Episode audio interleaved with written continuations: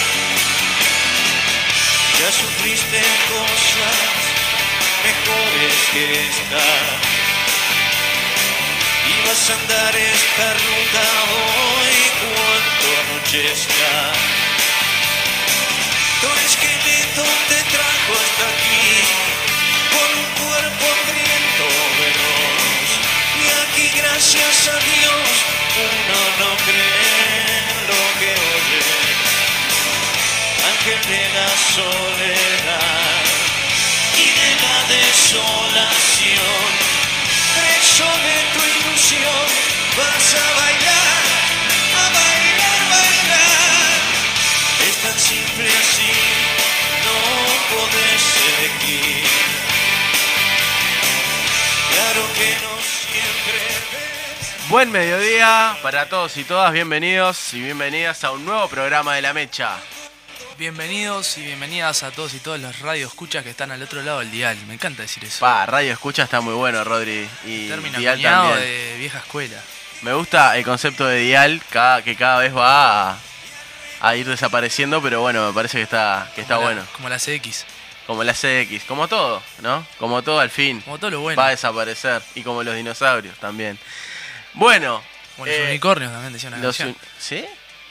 Mm, Como los unicornios van desapareciendo. no, los dinosaurios. No, no, no. Te hace falta Caribe con K. Ah, Eh, ah, ¿cómo? Claro, sí, sí, sí, sí. Bueno, estamos con los redondos, otro, otro tema, este, otro concepto musical, pero capaz que Que no va a desaparecer. eso seguro. Pero cuando vuelva el calor, ahora eh, vamos a empezar con plena. Lo estoy anunciando al aire porque se me acaba de ocurrir además. Buenísimo. Estoy totalmente de acuerdo. Excelente, bueno. Eh, ¿Qué tenemos para hoy? Contale a, la- contale a, tu, a tu gente.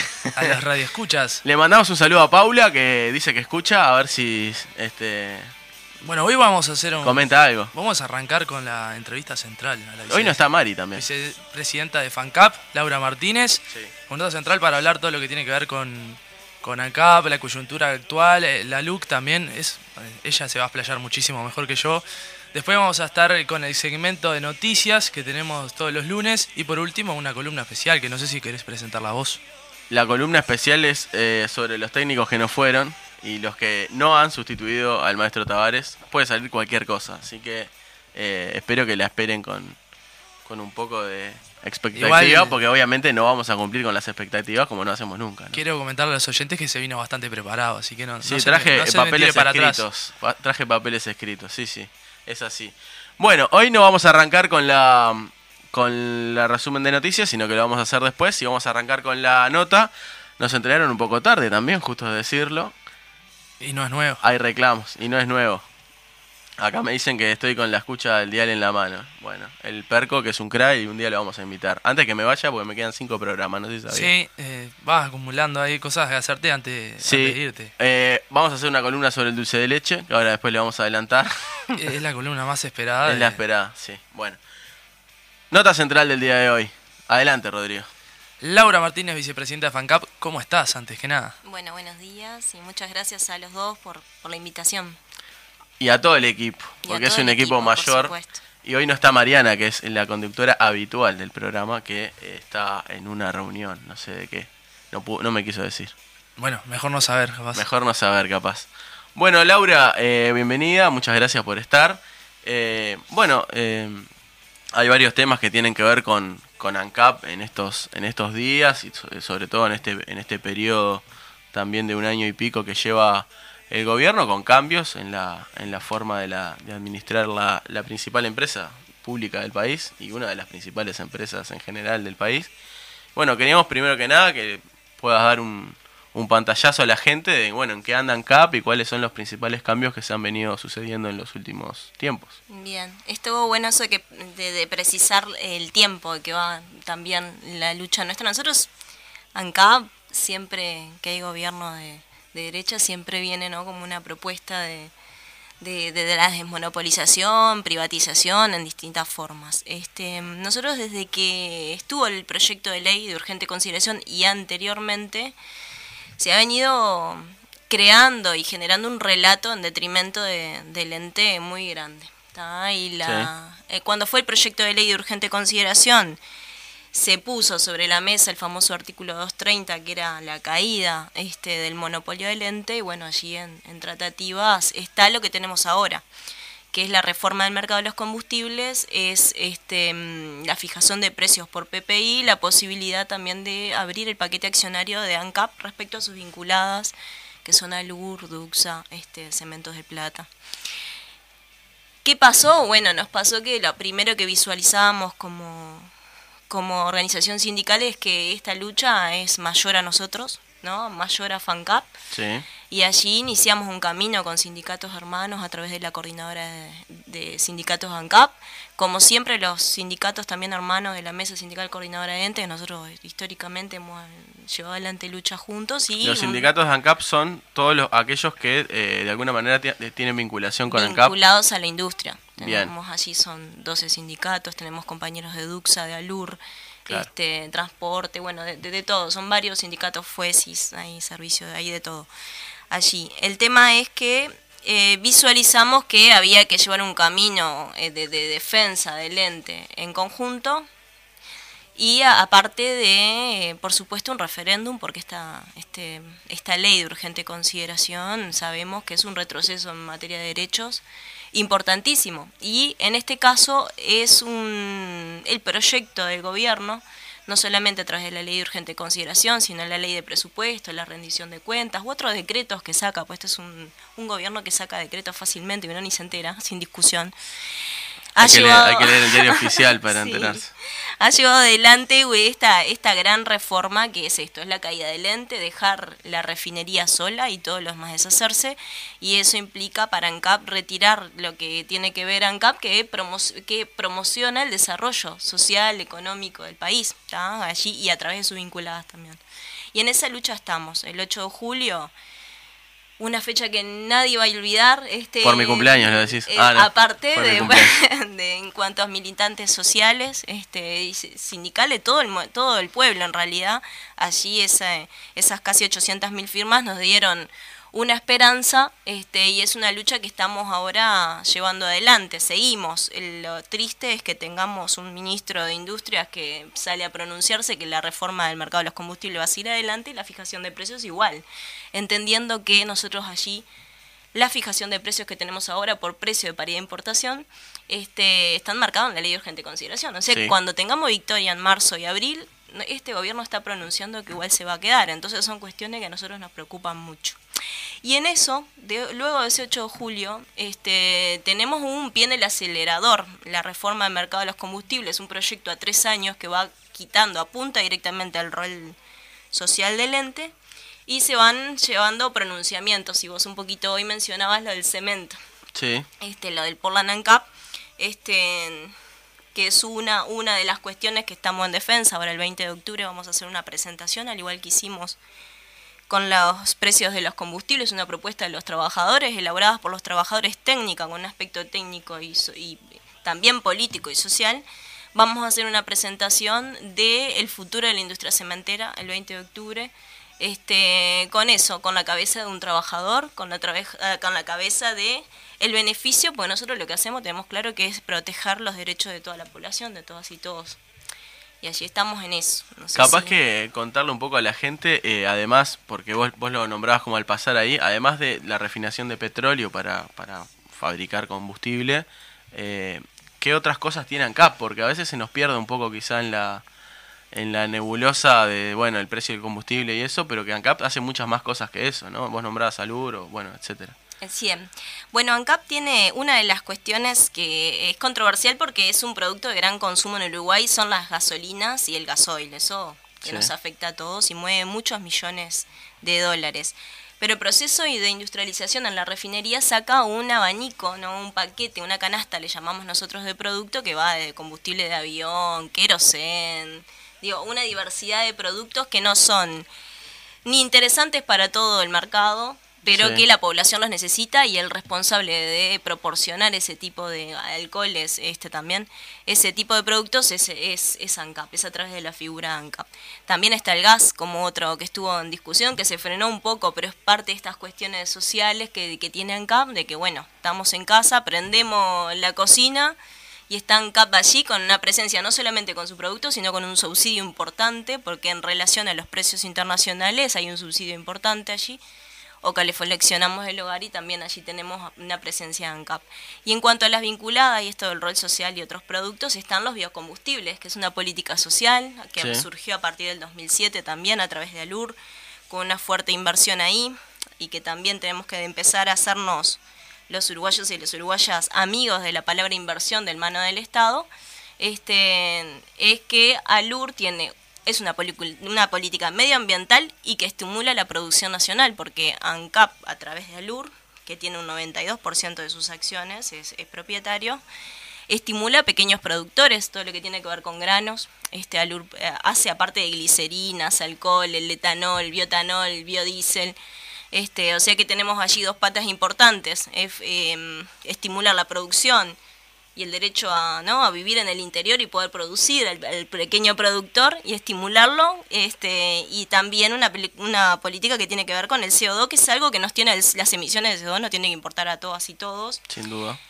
Y se ahorra una gran cantidad de, de importación de barriles de petróleo gracias a la mezcla de los biocombustibles, que ahora en la rendición de cuentas se elimina la mezcla del biodiesel en el gasoil, que lo que hace es que los consumen los grandes productores, quienes están ahora con récord ¿Cuál- de exportación. ¿Cuál es el argumento para eliminar eso? O sea, si Bueno. es algo que evidentemente es, beneficioso para el, para el Estado porque imp- importa menos petróleo. Bien, sí, en realidad es una política internacional de medio ambiente asumida por el Uruguay, Uruguay como allí parte de, un- de- de- de una política mundial, este, de un acuerdo también, y se quiere beneficiar a los agroexportadores, ¿tá? que están en récord de exportación, que son los grandes consumidores de ese, de ese producto. Y bueno, eh, las promesas que hizo este gobierno, nosotros también vimos al presidente de la República también no subir precios cuando debía de subirse según las reglas que ellos mismos proponen, que son los, pre- los PPI, cuando era la cosecha del arroz. Entonces, bueno, es, es eso de, de se toman decisiones para beneficiar a esta minoría privilegiada, que nosotros, capitalista, este, que bueno, que son la, es el gobierno lo que vino a hacer claramente a, a beneficiar a este sector. Y perjudicando a los demás también, ¿no? Este, ¿Por qué? Porque bueno, ese subsidio a ese sector minoritario lo que implica son cierres de una planta, como ejemplo de Alur, que es le sale una millonada cerrar una planta y aparte con una tecnología muy buena, la de Alur, y pérdida de fuente de trabajo y todo lo que genera también Alur allí a- en su alrededor, porque el impacto Claro. es, Es total en Bella Unión casi, ¿no? O sea, en verdad, Alur Capurro está acá en va, Montevideo, no, no, pero- afecta a toda la cadena de producción. Alur tiene también Sí, eh, sí, allí sí. En, en Paysandú también presencia y sí, afecta a toda la cadena. por supuesto. No, o sea, la otra vez estaba haciendo una cuenta sobre este Alur Bella Unión, eh, que con la cantidad de gente que trabaja y la vinculación que tiene con la caña de azúcar y, y la gente que trabaja en la caña, más toda la gente que, que, que, bueno, que digamos que los comercios de, Bella Unión que viven de lo, de- también de los sueldos de los, de los trabajadores, es básicamente una empresa que, que mantiene a un, a, un- a una localidad, ¿no? Y, y cómo la inversión pública a veces, eh, a eso quería llegar, eh, genera no solamente eh, producción, que a veces se dice se pierde o se gana, ¿no? Que se hace esa cuenta como de almacenero, sino que lo que hace es generar este, una dinamización de la economía y además generar una, si se querés, una política social de empleo, que si no, igual el Estado tendría que pagar eh, eh, otro tipo de, de compensaciones a la gente cuando está sin trabajo, como el seguro de paro, ¿no? O sea, eh, la- el impacto de la inversión pública es, es mucho es mucho mayor que esa cuenta de, al- de almacenero que se hace. Exacto. Rodri, no sé qué querías. Sí, Me- me es, in- es increíble lo que, lo que produce, lo que hace ANCAP, uno no- nunca termina de, de- de conocer totalmente. Ahora, yo quería eh, ir a lo más reciente, eh, mucho se ha hablado en estos meses, en estos días, sobre el- la- la- que se ha disparado el precio del combustible y se ha culpabilizado a ciertos sectores. Eh, yo te quería preguntar sobre la propuesta que han hecho y que le comentes un poco más a la audiencia sobre qué trata. Bien. Nosotros, eh, primero, partir de la base de que esto está desde el año pasado en vigencia y que lo único que se ha hecho, las medidas, la fijación de precios por PPI, que supuestamente se presenta, se presenta con una metodología transparente, este, lo único que ha hecho es un acumulativo de incremento en los, en los productos muy importante que la población lo siente Y inestabilidad también, ¿no? inestabilidad, eso también encarece el costo de vida de los uruguayos y uruguayas porque el- los costos de los combustibles son fijadores de precio para toda la canasta de consumo. Nosotros hicimos una propuesta allí, este, yo me la traje porque está súper fresquita para no errarle, pero ni en una coma si no Casi una rezonga. primicia de la mesa. Exacto. Nosotros, eh, una de las cuestiones es saber que hay distintos impuestos. Y es importante saber por qué los combustibles en el Uruguay son, son caros. Bueno, son caros porque nosotros somos dependientes del petróleo, primero que nada. Tenemos una, un- refinería muy eficiente y acorde también al tamaño que abastece al Uruguay sin problemas. Eso es una cuestión ahí a destacar Sí. importante. Se nos compara con refinerías un deporte mucho más grande, pero que abastecen también a otra demanda.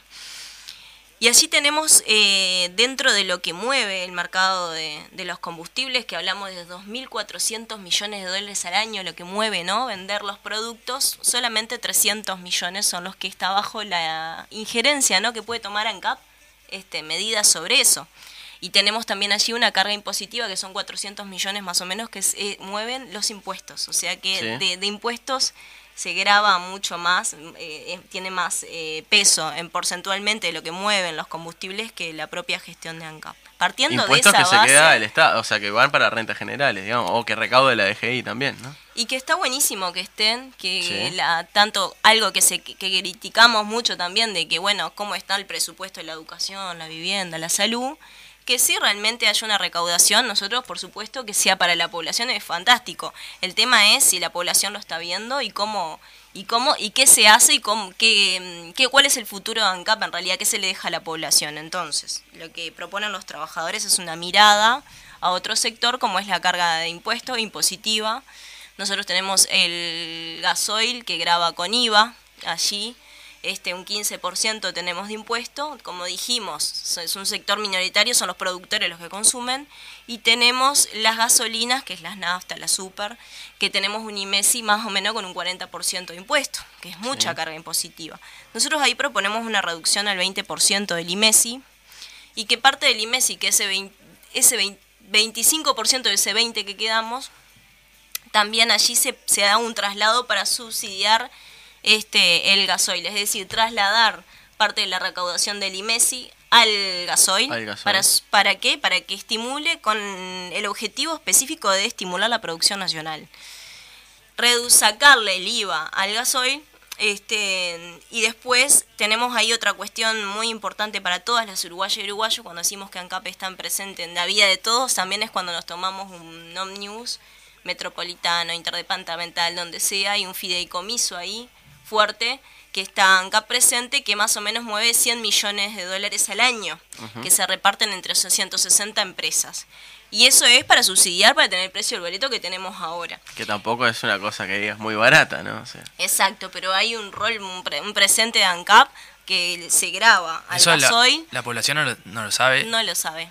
No lo sabe porque O cuando sea, salimos a ANCAP colabora firmas, en- nos damos cuenta que la gente no sabía cómo se vuelca la riqueza y es y es lamentable en eso en el uruguayo que no sabe cómo se vuelca la riqueza del Estado, Sí. que es a través de sus empresas públicas y, y cómo. Bueno, allí estamos nosotros presentes. Y la propuesta es eliminar la carga de este fideicomiso que representa un 7% en uno de nuestros productos y que haya otra fuente de financiamiento. ¿Y cuál es la propuesta? Porque obviamente eso se vuelca a la población, no podemos dejar a la, a la población sin, sin ese beneficio. Bueno, nosotros lo que decimos que es hora de mirar hacia arriba, porque de los, de los que tenemos ganamos poco, del pobre se sabe mucho, sí. pero del Está que muy gana, estudiado el pobre. exacto, el pobre está muy estudiado, pero no se sabe del capital a dónde van este esos fondos y cuál es la contribución y hay grandes exoneraciones al capital y nosotros Sí. allí apuntamos a eso. Creo que el Uruguay es, tiene es hora de que se pare y mire eh, una reforma tributaria como ya se empezó a hacer, pero profundizarla y mejorarla que también sea un paraguas para estas situaciones excepcionales como tenemos una pandemia, que la vivimos todos, este, y bueno, de grabar al, al gran capital. Y ahí tenemos, bueno, aumentar el impuesto a la renta empresarial,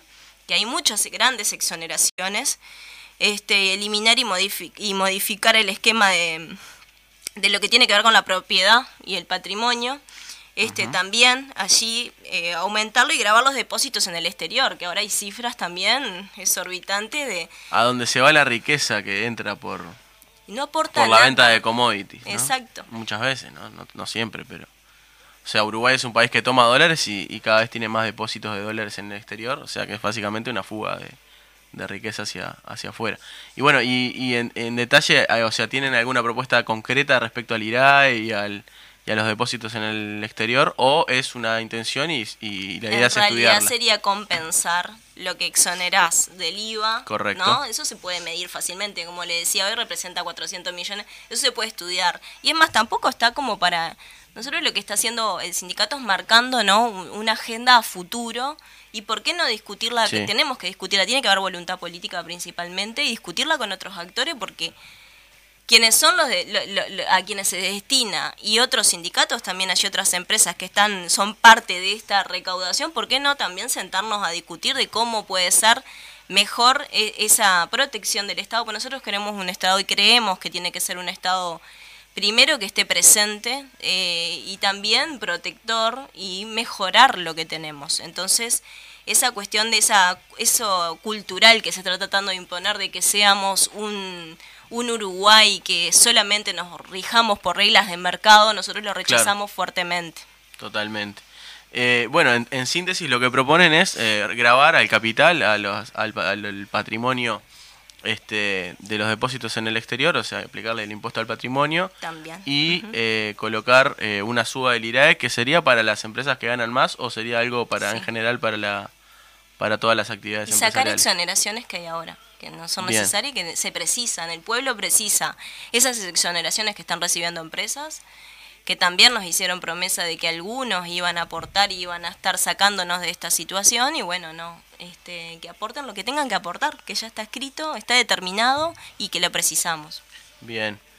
Yo le quería preguntar porque en el caso, en el escenario de que, llegado el caso, eh, de que la LUC se termine derogando, ojalá que pase, y es lo que queremos de todos los que estamos acá presentes, pero también eh, el diputado Sebastián de Silva, eh, apuntalando a la defensa de la LUC, pospuso un proyecto de ley en el que atacaba a la, despen- eh, a la desmonopolización de ANCAP. Ustedes, eh, más allá de eso, de la defensa de la LUC y los artículos contemplados con ANCAP, ¿tienen preparado un- una defensa con respecto a lo que puede llegar a realizar el diputado Sebastián da Silva, Senador creo que el senador? Sí. Bien, respecto a la desmonopolización, es, es, es sentenciar al Uruguay a, a encarecernos, ¿no? Ya esta metodología es carísima, es sentenciarnos a encarecernos, es senten- sentenciar al Uruguay a pérdida de trabajo y a todo lo que más o menos hoy estuvimos repasando. La defensa es proteger a, a- al uruguayo y uruguaya. De, es está clarísimo, el tema es informarnos un poco más.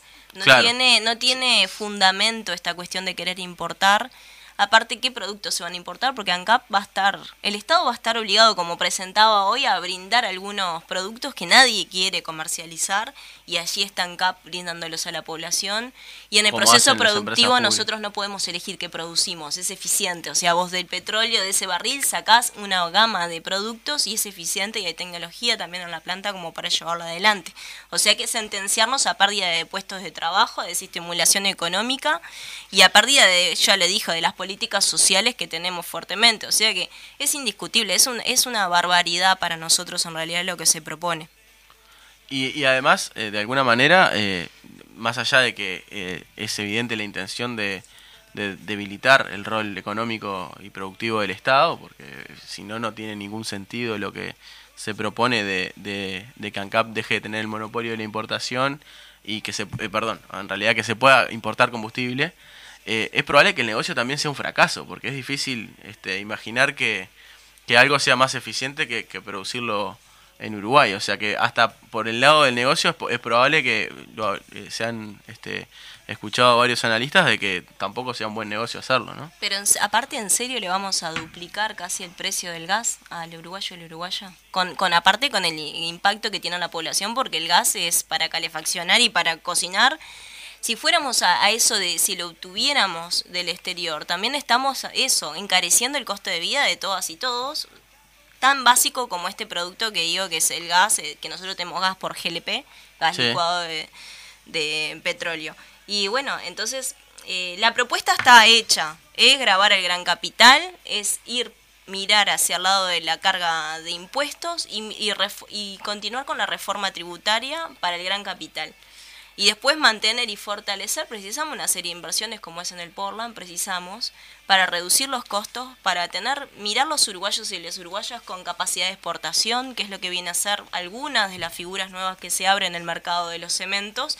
Nosotros tenemos la posibilidad, o sea, es invertir, genera fuente de trabajo, lo que tiene que ver con el horno 3, que nosotros lo que pedimos, parte de, nuestra, de nuestras cuestiones, también acompañado de una ley de compras públicas. Tenemos propuestas también que mejoran el medio ambiente, de, ¿no? de, de que tengamos eh, la, la parte de producción, del consumo de algunos combustibles, sustituirlo por algunas cuestiones alternativas allí, como la quema de residuos.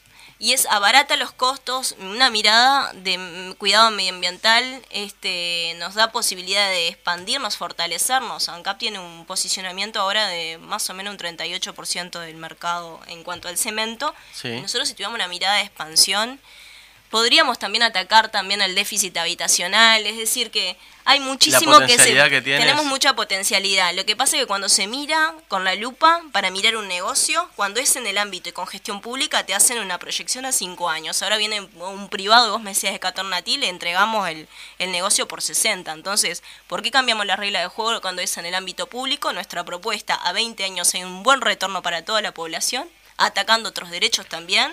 Y se- Y cuando es un privado entregamos el patrimonio que, no sé, mis nietos quizás puedan luchar este, para rediscutir estas cuestiones. Entonces, es, es la mirada, por eso es cultural. Esto es una cuestión ideológica. Porque además se coloca, como, por ejemplo, el déficit de un año como una cosa absoluta, cuando a veces pueden ser inversiones que se hacen y que no van a tener retorno en uno, ni dos, ni tres años, sino que son a más, a más largo plazo, pero que son estratégicos para el país. O sea, Exacto. eh, no sé, bueno, eh, qué pasos a seguir tiene un poco el sindicato ahí para ir terminando eh, respecto a estas propuestas. Y también preguntarte, bueno, si ven eh, viabilidad de que alguna se pueda concretar, porque bueno, también este, haciendo un poco de, de, de memoria, eh, es cierto que las propuestas de, de grabar al Gran Capital tampoco tenían andamiaje o no se, digamos, no fueron demasiado bien recibidas durante los gobiernos del Frente Amplio, ¿no? O sea, son temas que, que quizá eh, sean importantes poner arriba de la mesa y que hay que trabajar mucho para que en algún momento eh, algún gobierno o, o haya una movilización social de tal magnitud que, que haga que, lo, que, algún- que los gobiernos lo, lo tomen, ¿no? Sí, primero que como sindicato siempre, igual que el Portland, en todo, en todo momento hemos estado luchando por eso. Eh, tra- traspasa los gobiernos, quizás los uruguayos y uruguayas tenemos que pensar en cómo cuidamos las empresas públicas más allá de quien esté de gobierno y, meterle también cabeza y energía a eso del cuidado. La situación también, la pandemia, este, nos ha, eso tiene que ser una lección que aprendamos todas y todos. No puede quedar esto pasar como una etapa más, como un paréntesis de un año y medio. Esto nos tiene que dar un aprendizaje de cuidar lo que es nuestro. Este, y bueno, yo creo que sea gobierno de derecha, sea gobierno de izquierda, esto es un interés popular que tenemos que reconsiderarlo porque no es el mismo escenario. No lo fue ni hace 10, ni 15, ni 35 años y es hora de mirar y creo que esto de la juntada de firmas, el referéndum, la pérdida de derechos así tan brusco y, y, y abrupto, creo que también nos hizo un despertar ahí de, bueno, que depende de nosotros estando en la calle y dialogando y discutiendo y escuchándonos con la apertura que tenemos que tener. Bueno, muchas gracias Laura. Eh, estuvimos con Laura Martínez, vicepresidenta de FANCAP, hablando en defensa de las empresas públicas, no solo de ANCAP precisamente. Este, vamos a ir a un corte y después seguimos con el segmento de información.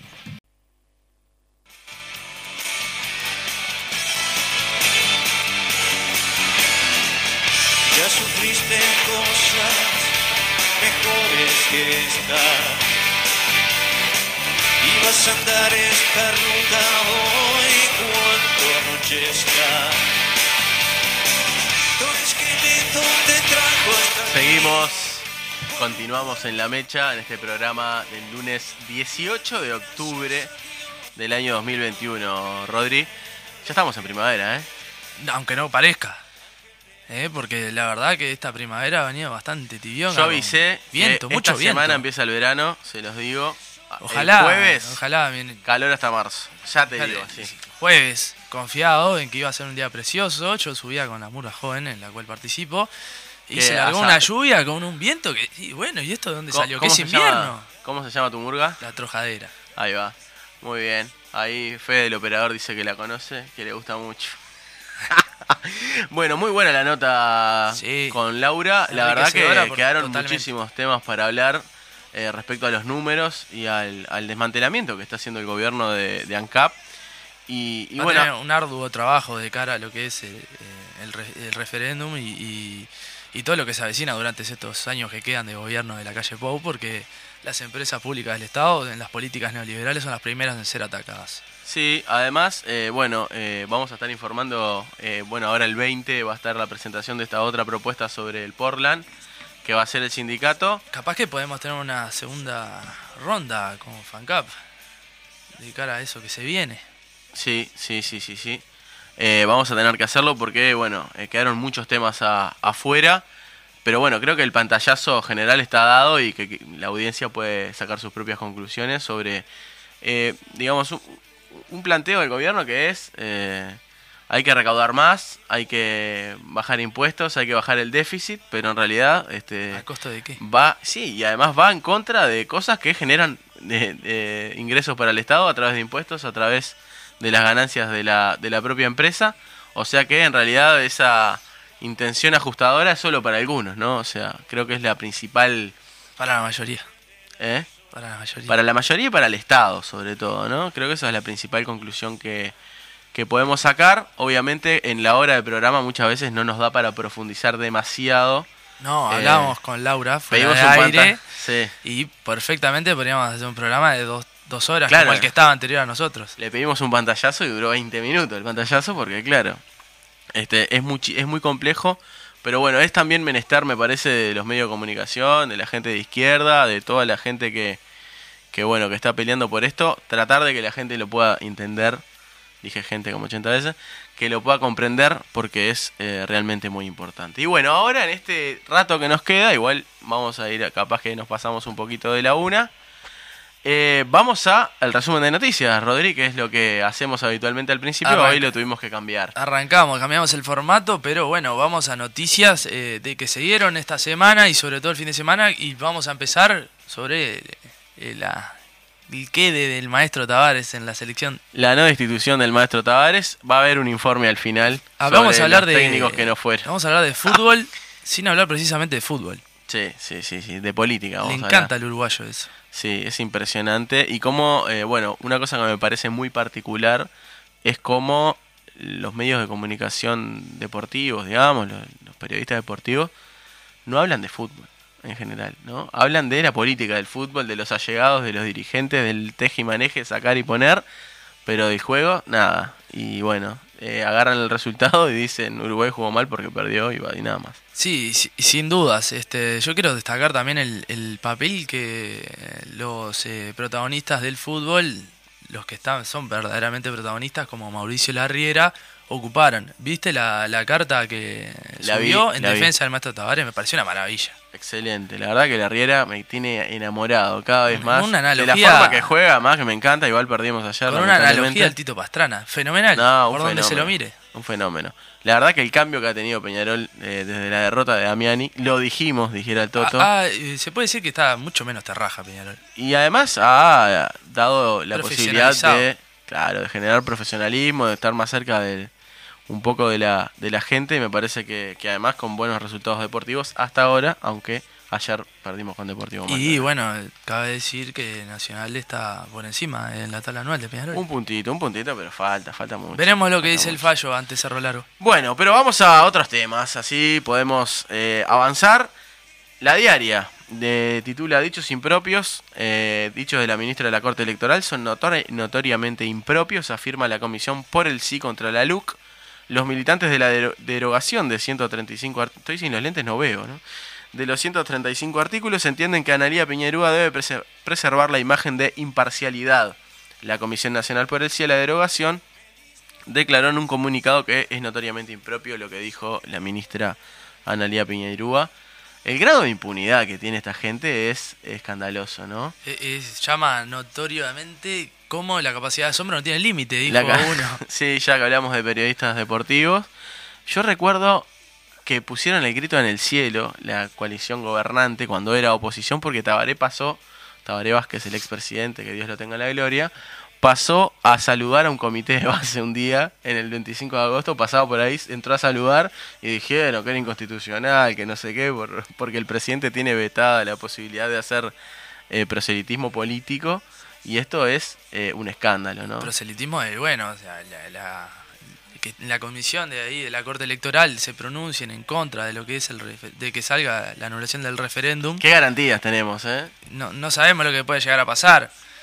Pero bueno, toca seguir eh, con el resumen de noticias. Y esta, desde el observador, demanda laboral. Diputado Blanco pagó en, eh, de forma irregular a trabajadora y le ofreció 300 mil pesos para evitar la demanda laboral.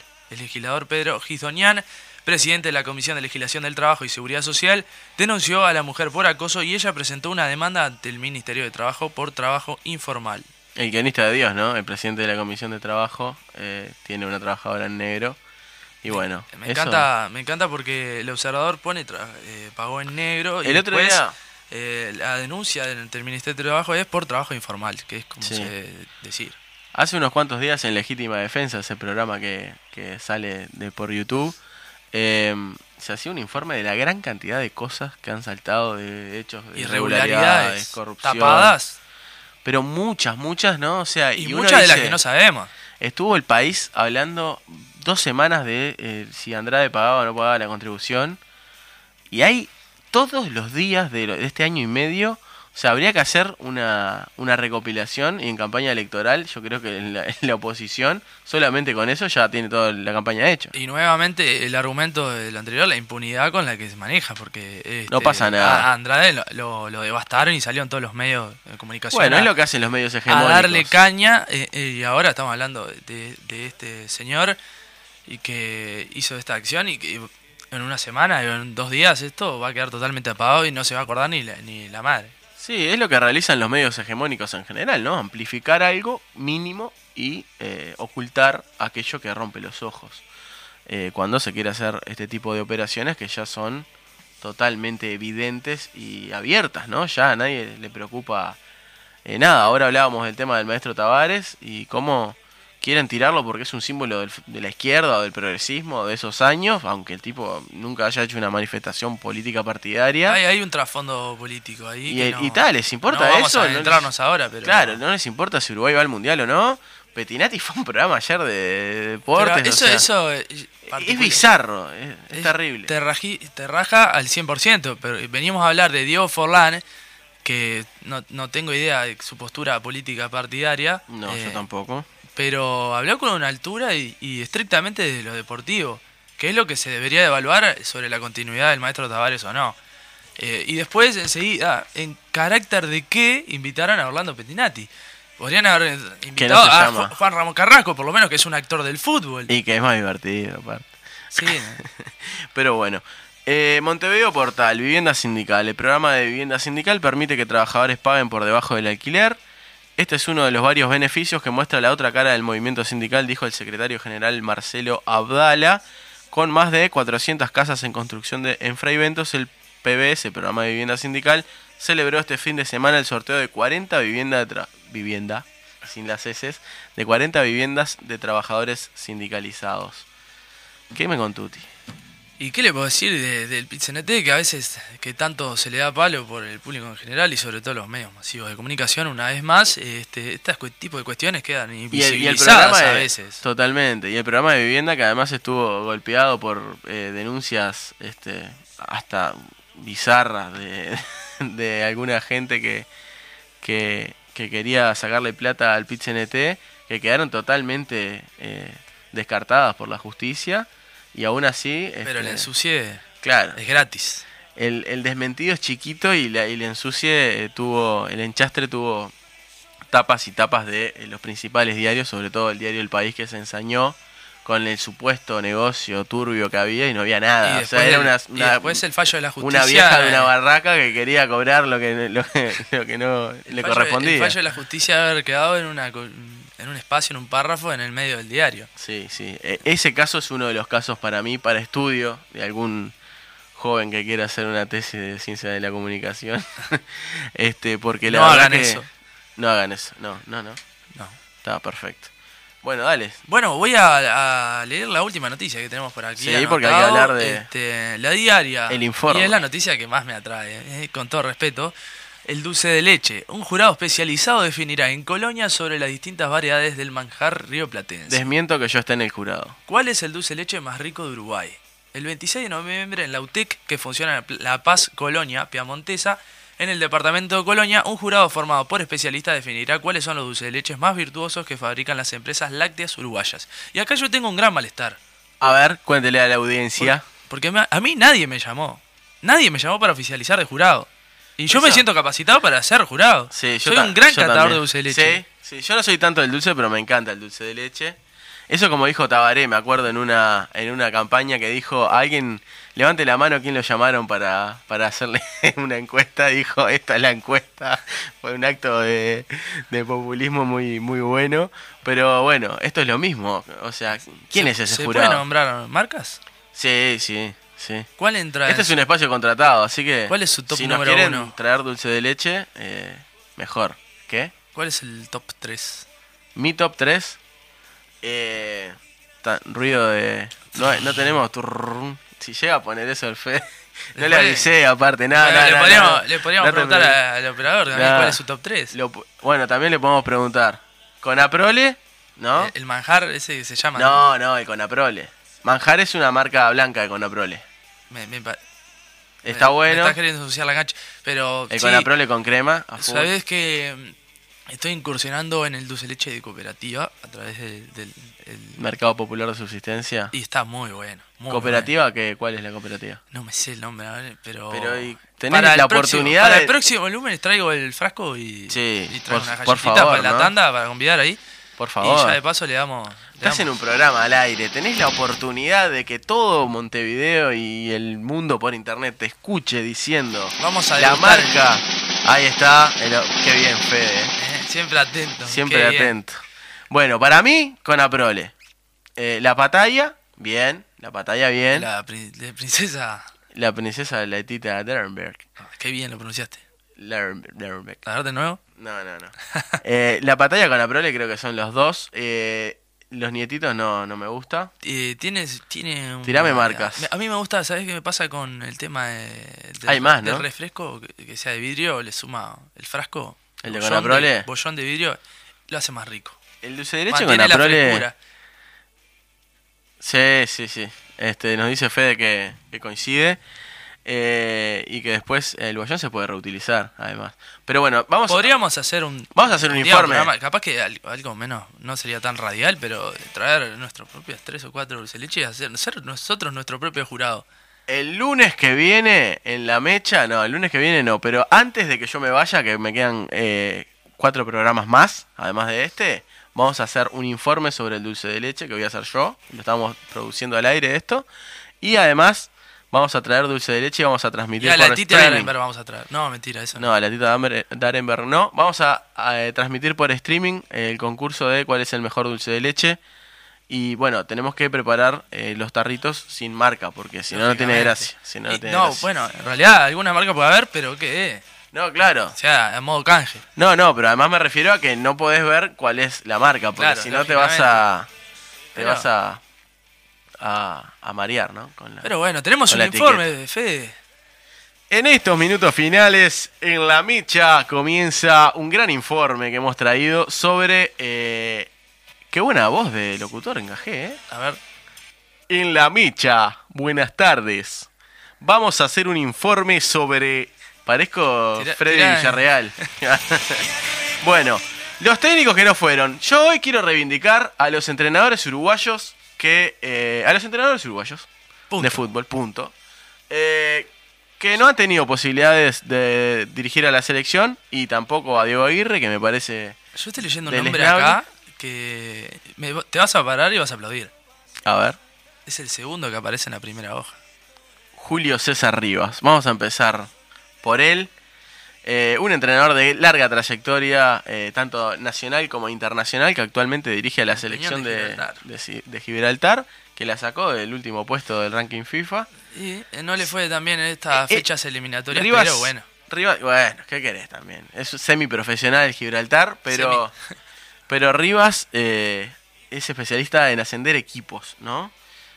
Ascendió a Bellavista, bueno, a la IASA en los años 90, que algún día también podríamos hacer un informe de esa IASA, que ya hemos hablado de esto. Paralelismo con Ju- Ricardo Caruso Lombardi. Sí, no, pero mucho más. que Mucho más porque sea, dirigió a Peñarol. Y salió campeón con Peñarol. Eh, Peñarol. batiendo la máquina, el récord de la máquina del 49 en goles en el año 99. Pero bueno, dirigió a Sudamérica, a Bellavista, a Juventud en segunda división y los ascendió a todos. Es el entrenador uruguayo que más equipos ha ascendido y ha ganado muchísimos títulos. Entre ellos el campeonato uruguayo récord con Peñarol en el año 99. Y el torneo de Viareggio, por ejemplo, que es como un mundial juvenil que ganó con Juventud. ¿Qué, qué opinas de Rivas? Me parece un técnico carismático que apunta estrictamente desde el entusiasmo a sus jugadores, al contagio. A mí me gustaría, me hubiera gustado que Ser hubiera a, la- a las arengas fuertes, eh, Sí. eh, y mucho al grupo, la unidad del grupo y, y- y también eh, que no se casaba con nadie, esa Sí, es la realidad. Totalmente. Y otro que no se casa con nadie, pero quizás es su némesis en el estilo futbolístico, es el señor Juan Ramón Carrasco, que sí tuvo la posibilidad JR. de dirigir a la selección y que hace pocos días declaró que él, si hubiera seguido en la selección, hubiera ganado cuatro mundiales. Tranqui, ¿no? Podríamos dejar un bache en el aire y no, la gente Y, entendería. y nos vamos, ¿verdad? Eh, con un, además una trayectoria más que discreta. El, justo es decir que Carrasco salió campeón uruguayo, ¿no? Con Nacional. Con el Club Nacional de Fútbol, este, un, un Juan Ramón Carrasco que siendo jugador tampoco pudo ganar mucho, a pesar de haber estado en Nacional, Y Peñarol, de ser un gran jugador Racing. también. Pero Bueno. se lo catalogado en cierto momento por algunos aficionados más radicales como un jugador perdedor. Ajá. Bueno, yo no- coincido tanto, pero sí eh, cierto es que ha hecho una carrera bastante discreta, ¿no? Rocha, Fénix, River. eh, dirigió también al Emelec eh, afuera y Atlético Paranaense. Chico Paranaense que llevó al Morro García Dos y a Gabriel Márquez. Sí, Un brasileño que juega Nacional. a Gabriel Márquez. ¿Te acordás de Carlao en Nacional? Claro, qué carismático. Por sobre todo la gente lo ovacionaba de lo mal que jugaba. Ahí va. Bueno, Emelec, Atlético Paranaense y Danubio, un desastre esos dos años, eh, no, no logró nada. En River le fue bien. En Danubio. eh, Y en Fénix también, creo que le ha ido bien. Tuvo una frase que a los hinchas Solo yo me quemo en este cuadro de, de mierda, Bien, dijo, sí, ¿no? sí. Este, una falta de A la respeto. audición que sale en esta radio no, no debe tener un buen recuerdo de JR. No, no, no. Pero Una- fue quien hizo debutar a José María Jiménez. Hay que decirlo, hay que decirlo. Es cierto. Bueno, otro entrenador que lo... ¿Por qué lo traigo? Porque esto está medio random. Alejandro Capucho, eh, campeón con Rentistas de un torneo de apertura y vicecampeón uruguayo. No, lo quería traer porque en eh, me sorprendió, los, buscando ¿no? estadísticas de gente, me sorprendió la- el grado de efectividad que tuvo en Nacional. Tuvo un 59% de, de puntos ganados. eh, que no yo lo, me lo hacía con una campaña más mala, obviamente perdió el campeonato, pero no fue malo en, en términos eh, Perdió una serie que lo catapultó en su propia fosa. Sí. Eh, La fase con Peñarol, sobre todo cómo juega el primer partido. y este También eh, el grupo no se sentía a gusto, había una ruptura y eso a veces termina de dinamitar y la hinchada nacional no quería para nada. Bien. Bueno, otro entrenador que quiero traer a colación fue ayudante del maestro Tavares en el año 90 y se trata de un entrenador con una larguísima, pero lo digo con mucha así, larguísima trayectoria y grandes eh, em, logros deportivos, el más resonado y quinquenio de oro de Peñarol, Gregorio Elso Pérez. ¿Vos tenés idea cuántos equipos dirigió Gregorio? 23. Tiré Fruta. sin leer. Yo, yo no los conté, pero son Progreso, Basañas, Defensor, Rampla, Central, Wander, Selección Sub-20, Gimnasia, Peñarol, Independiente, Cagliari, Gimnasia de vuelta, Peñarol de vuelta, Danubio, Olimpo, Argentinos, y la lista sigue, ¿no? Libertad, Olimpia, Rubio, New, Tolima, Santa Fe, Universitario de Deportes, Defensor, y ahora está en Universitario de Deportes nuevamente. Campeón con Peñarol, ¿no? Y con Libertad Mirá, de Paraguay. Conté por arriba y son 23. Sí, Así bueno. que voy a jugar la quiniela Eh, ahora. Jugarle a la porque- quiniela, jugarle unos pesos. Otro entrenador que me parece. te- yo qué quería traer con esto, que tenemos muy buenos entrenadores. Hay buenos entrenadores, hay buen- y esto es una no es una campaña a favor de nadie, Pero, sino viste, que eh, quiero reivindicar al entrenador uruguayo. Me gusta porque eh, usted lo dice como buenos jugadores, buenos técnicos. No Sí. llega a la categoría de exuberantes técnicos. No, no. No rompen los ojos. Un- Uno que me rompió los ojos, sí, un poco por su corta trayectoria, que bueno, igual ya van como 10 años, es el Tornado Alonso, que dirigió a Peñarol, a Bellavista, Guaraní, Olimpo, Pachuca, Monterrey e Inter Miami, su última experiencia, que ganó dos Conca Champions, dos Ligas de Campeones de la CONCACAF con dos Peñarol equipos le fue muy diferentes. mal. Bueno, pero era una de sus primeras experiencias en Peñarol, no, no tuvo suerte, pero ganó dos campeonatos continentales con dos equipos distintos de México, y la verdad que me parece este un técnico con una gran proyección. El otro que quería traer es el técnico de la selección de Chile, Martín Lazarte, de gran trayectoria también. Con perfil de seleccionado si los hay. Sí, ¿no? Sí, es un técnico. De seleccionado. Como es, antes lo es fue un técnico bicho. Marcarián. Marcarián, es cierto. Si, si usted le dice. O se, Bora, va el, Bora Milutinovic. se va el maestro Tavares y viene Marcarián. Ah, estaría bien. Pero es medio viejo Marcarián ya, ¿no? Y el maestro de ju- juventud. Bueno, pero hay que renovar un poco. Cuando, o sea, el maestro va a seguir hasta el mundial porque tiene que seguir, porque acá bancamos al maestro Tavares. Pero bueno, cuando venga otro, creo que va a ser. Eh, aparte, tener- eh, co- eh, Más me joven. siento un poco responsable. Armamos una sección en, en dos programas de la defensa ultranza de lo que fue el profesor y nos Tavares. comimos dos goleadas. Y nos comimos- no solo eso, y pusimos en, en duda al maestro Tavares que hace 15 años está anclado ahí y jamás, salvo en una oportunidad, se lo discutió de esta manera. Qué operación, ¿eh? Para terminar, Gustavo Matosas y Pablo Repeto son los otros dos entrenadores que quería nombrar, que les ha ido muy bien también, han salido campeones. A Repeto lo veo con perfil también. ¿eh? Me gusta, me gusta ¿eh? Repeto. Bien so- sombrío, así, Sí. fútbol Pelado, le aporta eso. de gorra, Sí, de gorra. yo- yoguineta. Sí, sí, sí, sí, sí. Me gusta Repeto. Pero bueno, para terminar, eh, vamos a terminar hablando de eso, ¿no? De la operación que se montó. Eh, les recomiendo mucho el video de Sin TV que hizo al respecto. Eh, con Gorsi, ¿no? ¿No te sorprendió lo de Gorsi? Un tipo, de un defensor a- acérrimo del ¿Viste cómo es el periodismo, La gente de deportivo? Mandado, haciendo mandado. No sé, no sé qué, qué habrá pasado ahí, pero eh, dinamitando todo lo que es el proceso Tavares, poniendo en tela de juicio a Oscar Washington y también me sorprendió un poco la, la actuación de los jugadores que no se pronunciaron. Es como el que calla otorga también. Sí, sí. Y Eh, nuevamente apareció Diego Aguirre ahí, el técnico que no fue también. Tiene menos ahí. código Diego Aguirre que, que Un yoísmo es impresionante, es impresionante. La verdad que a mí, yo qué sé, yo soy hincha de Peñarol, nos llevó a la final de la Copa, salió dos veces campeón, pero la verdad que, que ha- me ha decepcionado siempre, ¿no? borró a, A Bengochea, Bengochea y a a Pacheco. Pacheco, y después eh, se comprometió con el contador chico. Con Nah. Juan Con Pedro y Juan se fue a. Arabia a robar Y ahí. se fue a Arabia las dos, dos, tres fechas. ¿Y quién, quién fue el que vino después? No le fue nada Gregorio, bien. Fue Gregorio, ahí en un- un- unos meses de Gregorio que no, que no le fue bien. Pero sí, ¿no? Esa actitud que es lamentable. Bien Forlán. Y me parece que los de la AUF se cagaron, ¿no? O sea, eh, le iban a echar. Y para mí hubo ahí Suárez, Cavani, no sé, los jugadores históricos. No me animó a decir Godín. maestro. No me animó a decir Godín. Está bajando la consideración de Godín, ¿eh? Eh, Creo que es inminente que no lo citen más porque este ya no lo banca nadie al capitán No, de la no, selección. este, Que también nos ha decepcionado. por fuera de la cancha, sobre todo. Porque adentro de la cancha se puede tener un mal partido. Eso es lo, eso es lo principal. eh, porque estamos hablando de fútbol y nos representan únicamente con cuando patean una pelota. Por supuesto. Pero bueno, nos tenemos que ir. Godín, eh, parece que está, eh, nos dice Fede el operador que es cierto que está en los... Es el dueño de la cementera con, conjunto con Diego Lugano de Charrúa. sí, pero... pero además están los, en los, los, los papeles estos, Offshores. Pandora Papers de empresas offshore. Este, pero bueno, no vamos a hablar mal tampoco de los No. jóvenes del proceso. No. Pero Podemos- bueno. Bueno, Rodri, hemos llegado al final en este... Lindo programa, Fede. Hicimos lindo programa, la verdad estábamos solos. Dinámico. dinámico, eh, Saludo grande a Mari, carismático. que seguramente no nos debe estar escuchando. Mariana, espero que nos esté escuchando, sí. Y bueno, vamos a volver el lunes que viene. Eh, Nos verán volver. Me quedan cuatro programas, te aviso. Vamos a tener que hacer el informe. Qué buen cierre, eh, de leche en algún momento. de leche. Estoy esperando. Vamos a hacerlo.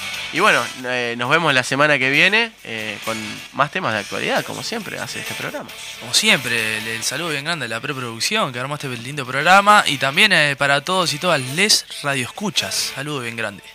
Vamos arriba. Tu esqueleto te trajo hasta aquí con un cuerpo hambriento veloz. Y aquí, gracias a Dios, uno no cree lo que oye, Ángel de la soledad y de la desolación, preso de tu ilusión, vas a bailar, a bailar, bailar. Es tan simple